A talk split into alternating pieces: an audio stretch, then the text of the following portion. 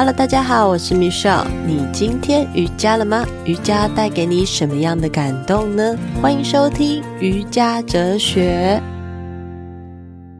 Hello，各位听众朋友，大家好，我是 Michelle，欢迎来到瑜伽哲学节目。今天带大家出去郊游好了，没有了，其实还是在录音间。今天想要跟大家聊的是大自然，也就是说，我有一天。我跟了一位朋友，亦师亦友的好朋友，到了大自然。那为什么我那一天会跟他出去呢？是因为他上课上了有一点紧绷跟压抑了吧？我在想，所以他就说我们去大自然走走。然后我想说。其实我是一个害怕爬山的人，不要找我去爬山，拜托。对，但是他那一天，嗯，跟我说，我们明天就去做圆圈日好了。我想说，圆圈日不都是室内在做圆圈日吗？怎么会有室外呢？所以我们小聊了一下，我就想说，算了算了，我干脆把自己清空好了，都不要去想任何什么圆圈日啊什么的，那就开着车载着他出去。觉得最有趣的就是，我隔天真的很随性的。完全就只是接了他，然后就说地点你选，然后要去哪都你选，我都可以的这种心态，把自己整个清空。那我都记得当天早上的时候，我妈问我去哪，我就说我要去爬山，然后我妈就说那我要去，我说不行，今天我要做圆圈日，是要很安静。我妈说嗯、那不能讲话，我不要了。然后我就觉得太好笑了。我后来我找到我朋友的时候，我就跟他讲说我妈这些事情。所以我很想把那一天的美好体验分享给所有听众朋友。那我先把它介绍出来。其实前几天也有约他录音，他就叫做 Olinda。再一次欢迎我们的 Olinda 出场。Hello，大家好。嗯，好哦。想要跟你聊就是圆圈日。你的圆圈日的形态是在户外，对不对？嗯，大部分都是。为什么呢？不都人家都讲圆圈日不是在室内，然后把自己关起来，关起来做可能看书啊、静心啊、冥想。那为什么你的圆圈日这么特别？我觉得我没有很特别，所以是我误会了。没有啦，其实我当时也有用书本学习圆圈日这件事。那不过可能我第一次在学习圆圈日的实际操作的时候，就发现有一段时间是在户外。就那个庭院，我记得我第一次在做圆圈日是在北投。那那个北投的状态，就是有一个时间我们是在外面散步。嗯，那我发现，如果我今天一个人在户外啊，我可以不要理别人欸。有，我那一天感受到了。今天其实是很想聊一聊，就是那天的感受，因为实在是太特别了。对，我不是指你抛弃我。然后我就发现，我那时候第一次做完圆圈日之后，我感受非常的好。嗯、我觉得我好像很久没有这样，虽然停下来滋养自己了。嗯、那是我那一年，应该是二零一六年的体验。嗯，然后，然后我就计划了，想要找我的老师再继续做圆圈日这个活动。嗯嗯嗯。那我们确实就很积极的。为大家办了圆圈日这个活动，那我们就有各式各样的想法，也很多在室内啊，都有户外。因为我就把他们带到民宿，然后民宿外面就是海边，嗯、然后我们就是在那边看夕阳跟玩水，超棒的耶！这样也可以算是圆圈日吗？你要想一想，圆圈日真正的宗旨要干嘛？好，那我想听你说说。我觉得我现在不够完整的宗旨，可是我可以告诉、分享给大家是说。对我而言，圆圈日是一定有一件事情，就是你自己让到自己的一个空间之后，像一个圆圈一样，我觉得算是画一个界限，然后让自己安静的待在那里。嗯，我无法背出书上的内容，不过我可以说的是，嗯、至少你停下来，而且不要再受到外界任何的打扰。这是一个很重要的事情，因为我们现在生活里面都要跟大家接触。对，没错。然后不接触好像就不礼貌一样。嗯，就是走在路上不跟人家打招呼是一件很不礼貌的事。对啊，没错。就像我前两天才做完上课的时候，一起做圆圈日。嗯，我同学讲了一句话说啊，他过去啊都不喜欢跟人家讲话，这几天圆圈日。看到同学不用打招呼，内心好爽哦！终于不用打招呼了，那么好笑。因为就是在害羞、比较不喜欢社交的人，嗯，其实打招呼是有压力的。嗯，可是我其实也很害羞，嗯、可是我发现我以前也很夸张，但是我后来成为瑜伽老师之后，慢慢的觉察，就是以前当自己害羞的时候，然后要跟别人讲话。我就会滔滔不绝一直讲话，去填满那个空白，因为我觉得空白更可怕，所以我就会变成滔滔不绝，一直讲，一直讲，一直讲，一直讲，讲个不停。然后我就觉得说，我自己怎么了？回去之后就会烧瞎，因为那种能量耗损太多，超莫名其妙的。对，是到了成为瑜伽老师之后才发现，没有，我不知道自己那一段时间到底在讲什么，我就只是为了讲而讲。而这次就是跟你出去的时候。我发现那个留白的时间好珍贵哦，而且是好好玩。对，嗯，坦白说，我一开开始走户外，有另外原因是，你会发现你每天回到家就是同一个空间。嗯，那如果你圆圈日还在那个空间，你的感受是你会想起很多的工作、家人，嗯，还有睡觉。对对，所以我发现我自己到大自然之后。我可以在那个地方独处，甚至我得到很大的滋养。然后我印象当中，老师常跟我说：“你要打断你所有的思绪，停在那个状态，要不然你不断塞满你的脑筋。”诶嗯，因为你今天有一点空白的时候，你就觉得：“哦，我要想想我明天的工作，等一下我要接个孩子，后天我应该要做一个新的计划。”然后你永远都在计划新的东西，塞满塞满它。对，可是如果我就是平常就是这么忙，像我有两个小孩要顾，然后又有工作，嗯，我怎么可能会有时间去做圆圈日呢？意思是说，哈，做这件事情还要让我留白一天，这不是很浪费时间的一件事吗？哦，我相信我自己，包含眼前所有的人们，几乎都有这个问题。对啊，然后不过呢，这样回到我常常学习到一件事，叫销售。然后销售一下圆圈日的好处，没错，我就是这样子。对，你要想一件事，就像是我来销售最近的状态好了。嗯，我刚做完圆圈日的时候，我本来对于呃，我今年下半年度我要做哪些开课计划，为什么要做这件事情，或者是对这件事情的执行步骤，我其实只有一个想法，就是茫然。嗯，可是，在那个圆圈日的当下，你会去思考。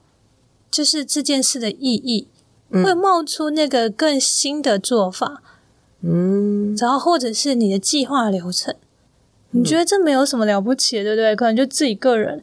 诶，可我的同学就是做圆圈日啊，他是企业的老板，嗯，他把今年 明年这整年度的计划，竟然在一天内写完了，超酷的。然后你说怎么做到？他就说平常想破头，我就想啊，怎么做？怎么做？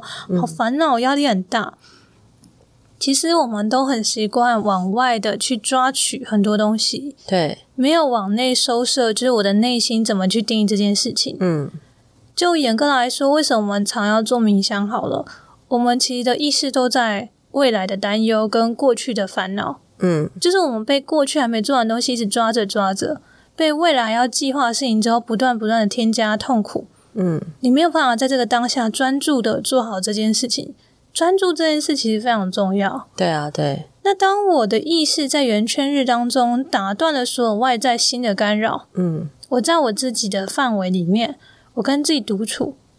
那你先打断了那些需要一直叫你解决的问题，嗯，然后你在自己的内在里面开始去翻搅啊，这个痛苦，昨天的烦恼，你样样去清掉、清掉、清掉的时候，你就有空间嘞。对啊，对。这时候。你想要做的事情会突然冒出来，那更可怕的是你没做的事情会冒出来。有，因为那一天我们就到一个山区嘛，嗯，对，在走路的过程当中，其实你一开始就跟我讲说，哦，你会自己就是我们可以自在的，就是散步往上走这样。那那个时候我有发现你的脚程特别快，然后我就发现我自己脚程其实很慢。然后慢慢的、慢慢的，你也跟我讲说，我就自在就好。所以我慢慢的变得很自在之后，我就发现，哇塞，你就一个转弯，再一个转弯，再一个转弯，就一直上去。我几乎追不到你的车尾灯。然后那个时候就有一个议题跑出来，就是被抛弃的议题。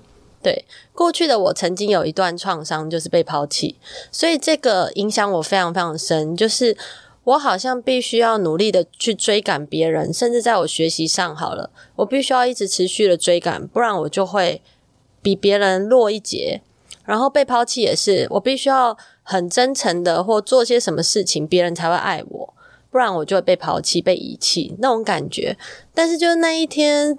光只是你，你一直走，一直走，我就发现了这个议题跑出来，然后我就看着这些树，看着这些花，我那种感觉很明显，就是哇，这个森林是多么有疗愈的力量，它的包容度好大哦。然后它把所有不管是枯萎的花、枯萎的草，或者是树木，甚至还有就是有一些树木爬在另外一棵树上，然后共生，我觉得他们好伟大。所以我才开始发现，不是我被抛弃，而是我自己选择了我要怎么样去前进，或者是那个脚步。我其实是可以跟这件事情和平共处，但是如果我紧抓着这个被抛弃，我只会停留在那个被抛弃。可是当我放掉这感觉，我觉得我其实在跟这个被抛弃的议题去共生，我在学习一种我怎么样跟我自己相处。而这个相处是我自己有没有抛弃我自己的这个议题，跟有没有外人来抛弃我，这是两回事的事，根本就不是这一回事。然后我就发现我心结解开很多，这其实已经经历很很久了。所以我就发现那一天，其实我们才一个小小的早上的时候，我就觉得哇塞，我能量好像被充饱了。对，这是我觉得最神奇的，所以我才很想跟你聊聊，就是到底大自然有什么魅力？为什么你就是一直往大自然跑？是真的就像我这样子，突然蹦出来一个念头，然后开始就因为我的安静而得到解决了。嗯，这就是圆圈日的好处吗？嗯，我记得，我觉得这要用很多的论点来看这件事情。嗯，我本身就喜欢大自然。那我不是一个很喜欢大自然的，而是因为我以前生病忧郁症，嗯，然后我记得我不喜欢出门，然后我的那时候的男朋友就怕我整天关在那里都不想要睡醒，然后就带着我出门。我印象很深啊，我去爬完山之后，我就被迫拖去山上。我爬完山之后回来之后，我的发作就没有，嗯，然后就暂时得到了治愈。我觉得有个习惯去山上，嗯，我觉得那是一个人家说的分多金也好，或者是一个自然环境的共振也好，嗯，我只是知道有这个经验，它可以让我恢复平静，嗯，我本人就有习这个习惯。那圆圈这件事情来自于一个谢老师他在讲的书籍里，它叫《森林圆圈日》，嗯，那我觉得这件事就有趣啦，啊。它叫森林圆圈日，大家都关在房子里，这是怎么一回事呢？那一定有原因。嗯，所以我就研究过它的流程，然后去研究它那个字义。我是一个超级研究者，嗯，都是研究，我就觉得应该要去做这件事情。那如果我把它的内在的东西，那些安静跟静谧的自己，然后带进到这个环境里，会怎么做？嗯嗯嗯。那还有一个东西，是因为我自己本身学疗愈。嗯，那我自己知道，其实大自然本身就有修复的能力。嗯，然后我就会自动看着植物说：“我累了。”你跟他说我累了吗？对，真的，我会跟他说我累了。他会自然而然的去疗愈你的身体，因为他们有无条件的爱。所以，而且我的学习当中，常常有一件事告诉我说：当你停下来的时候。那个灵感就会像泡泡一样从那个地方钻出来，嗯，因为它有空间了。嗯，所以那天跟你去做圆圈日的时候，我自己走在那里，然后我已经长时间那段时间都在看书，看到脑子已经胀爆掉了。嗯哼哼。那我当停下来之后，看看四周围，就看那个天空，觉得啊，哦，原来这是天空啊！诶，我们对天空已经很熟悉了。对。可是我们刚好上课在教冥想，有天空嘛？对。然后那时候就会宕机。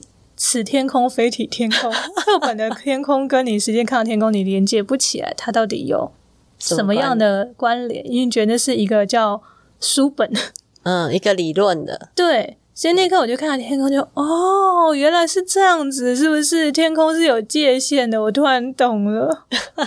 以前没有认真看过天空的界限。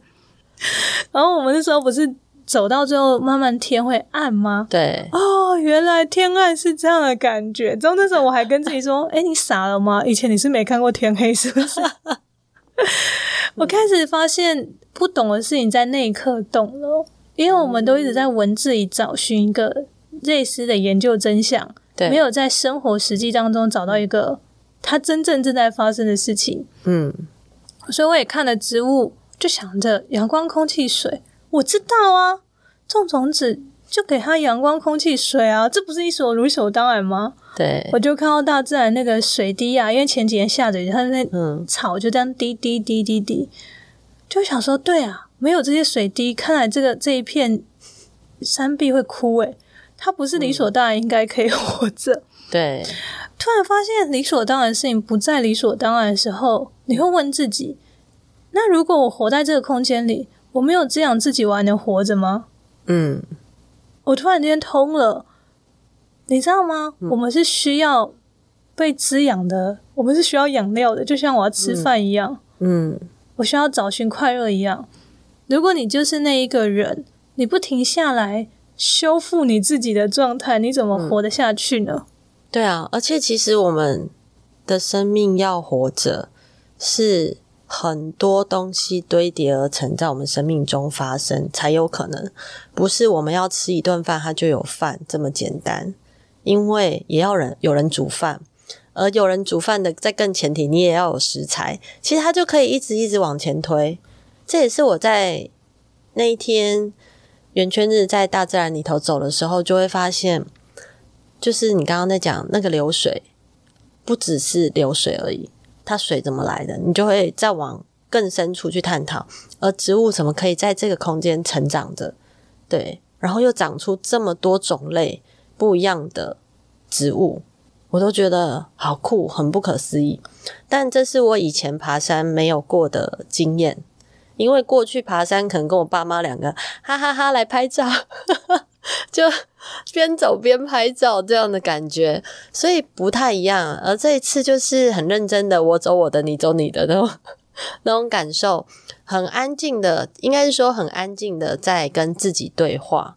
跟自己很专注的看这个环境的风景，才能有感受，从心里头，就你刚刚说那个泡泡跑出来。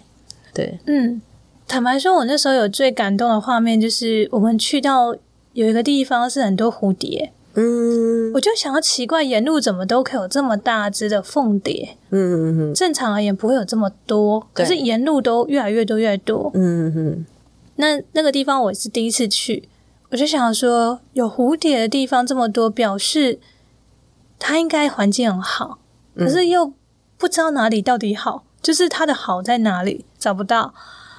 后来我就看到两个蝴蝶在我面前一直在交织着在那边飞，我其实很感动。我那时候在学课嘛，之后我就突然理解了共生的关系。嗯，如果我们的生活当中没有伙伴，你会不会觉得很无聊？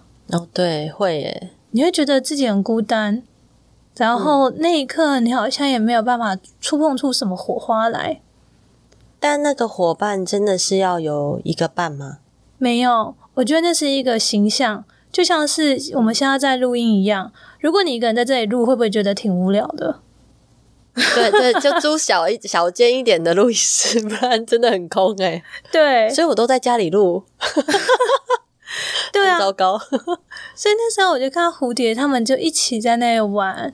嗯，我就想说，对啊，我在上课，我小组的同学他们也正在努力的，所以才激励的我这么努力。要不然我怎么可能愿意这么努力？嗯，我就看他们停在树上，然后再感觉在跳下跳下，感觉有花蜜，或者是停在那树叶上的时候，我就跟自己说。对啊，如果我没有四周的环境，那我如何好好的生存？我不够安心。嗯，没错。然后我突然觉得我命很好。嗯，很好诶。因为我我觉得我现在身处的环境跟学习是很多人渴望的。嗯，对。然后那一刻我就开始跟自己说，其实我应该要很知足，可是我不够知足诶。嗯。然后可是如果我可以像蝴蝶一样，他们玩的很开心，不是很好吗？哦，对啊，其实生命就是拿来享受跟玩的。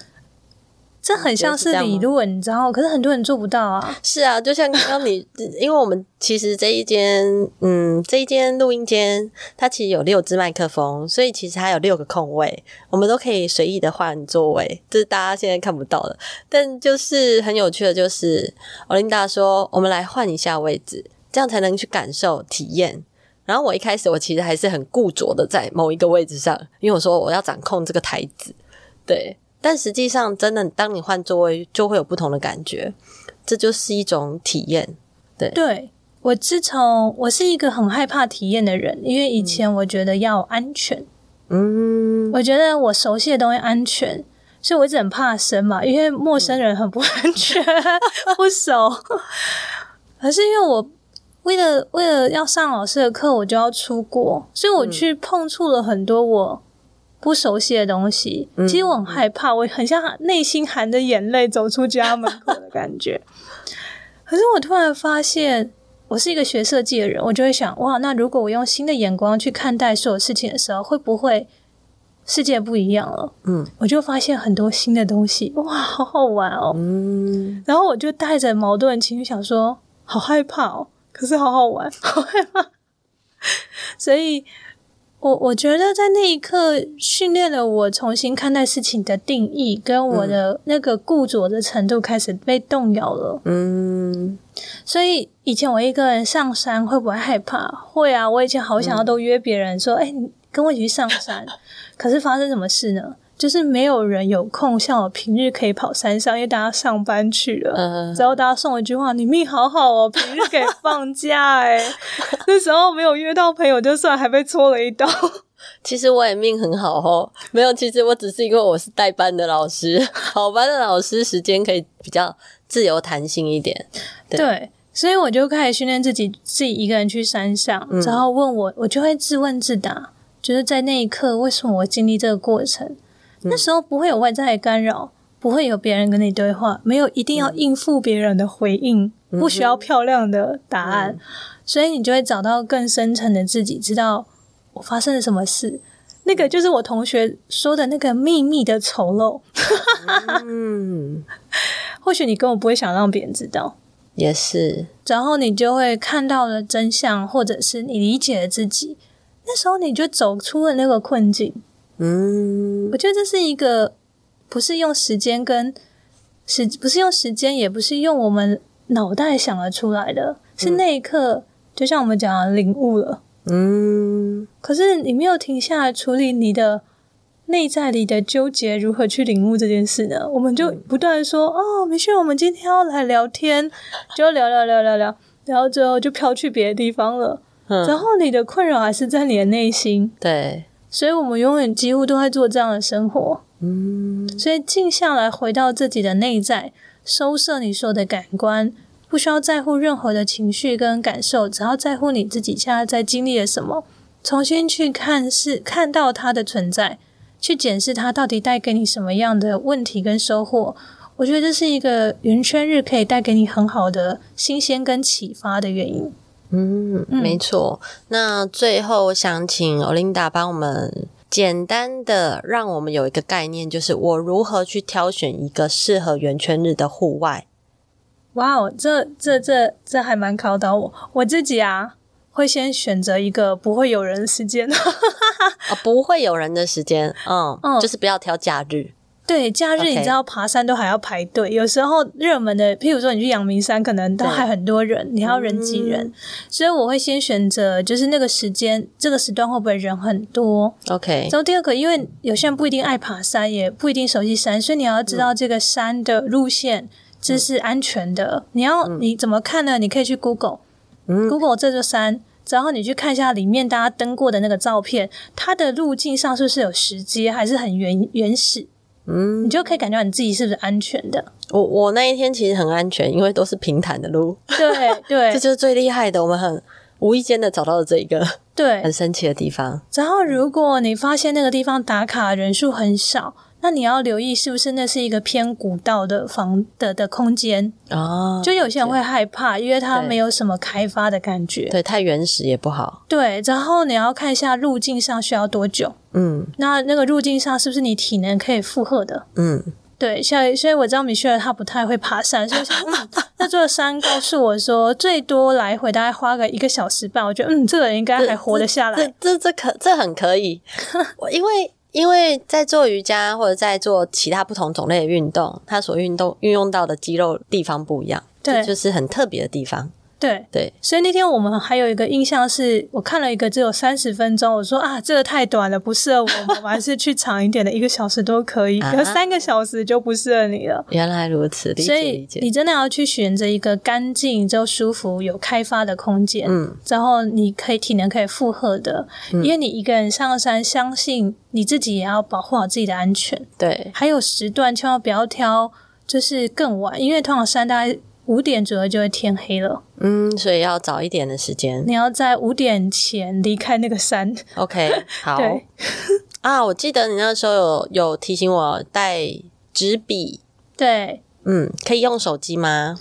嗯，我觉得用纸笔写会比手机好。那有些人还是会用手机，嗯，因为可是你一旦用手机就会想要忍不住看讯息。嗯，对，所以要止住。对，之后你就忍不住要回讯息，忍不住要回电话。嗯，所以没收手机是一件很好的方法。所以下次我先帮你没收手机，我是拿手机来拍照哦。